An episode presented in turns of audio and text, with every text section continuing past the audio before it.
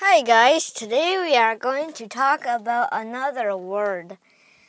Uh, let me think about the word is. So, is is um this word like like the um what kind of word is this? It's like an identification, like you're um, making something something. For example, the bear is brown, so you're making the brown the bear look like it's brown. But is is also sometimes a verb, so it's basically like to be. Um, is has like many forms. Like there's was, um, am, like I am, um, are, like you are, um, yeah, like is is like uh very it's like more complicated than the. Sometimes very sim simple uh, letters has uh, very simple words and letters have like um very deep and complicated meanings or meanings.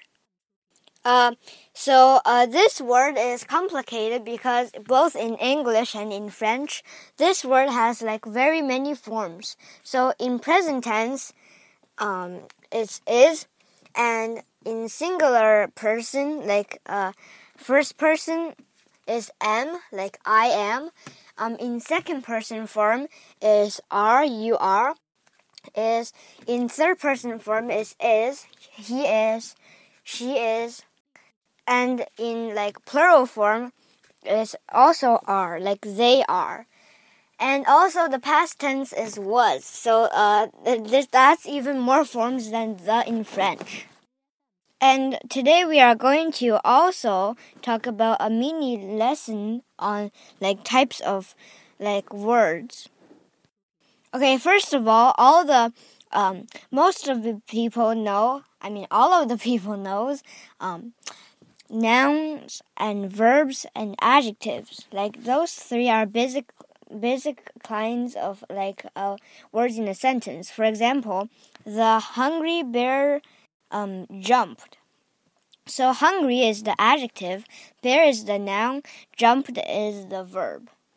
And then a little deeper is adverbs.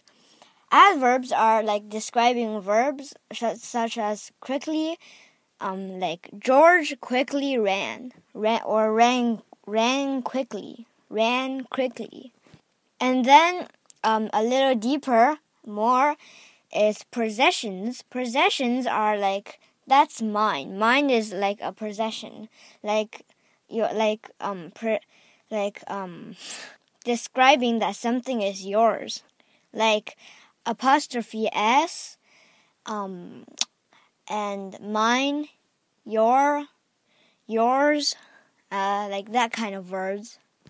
And then um, articles, like we talked about this when we are talking about the.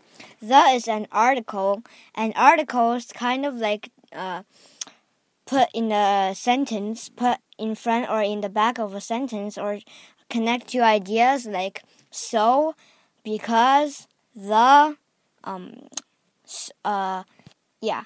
And there are also timing words. I'm not sure like what the like the actual like name is for this type of word, but it's like next, um, first, like yeah, next, first, last, lastly, last of all. Like you use this these words like a lot, like sequence words in uh, recounts and little summaries summaries. Okay, I just uh okay, I just looked at my little book of informations and then I found there's one more type of words. Um it's called prepositions. Words that show how a noun or pronoun is related to another word in a sentence. Um like prepositions, most of them are showing like where the noun is or um where the verb is act, where the pronoun is, where the adjective is describing uh, what noun, what verb. Um, so, for example, Billy parked his car behind the school. So in this case, behind is the um, preposition. Okay, that's enough to for today. Bye bye.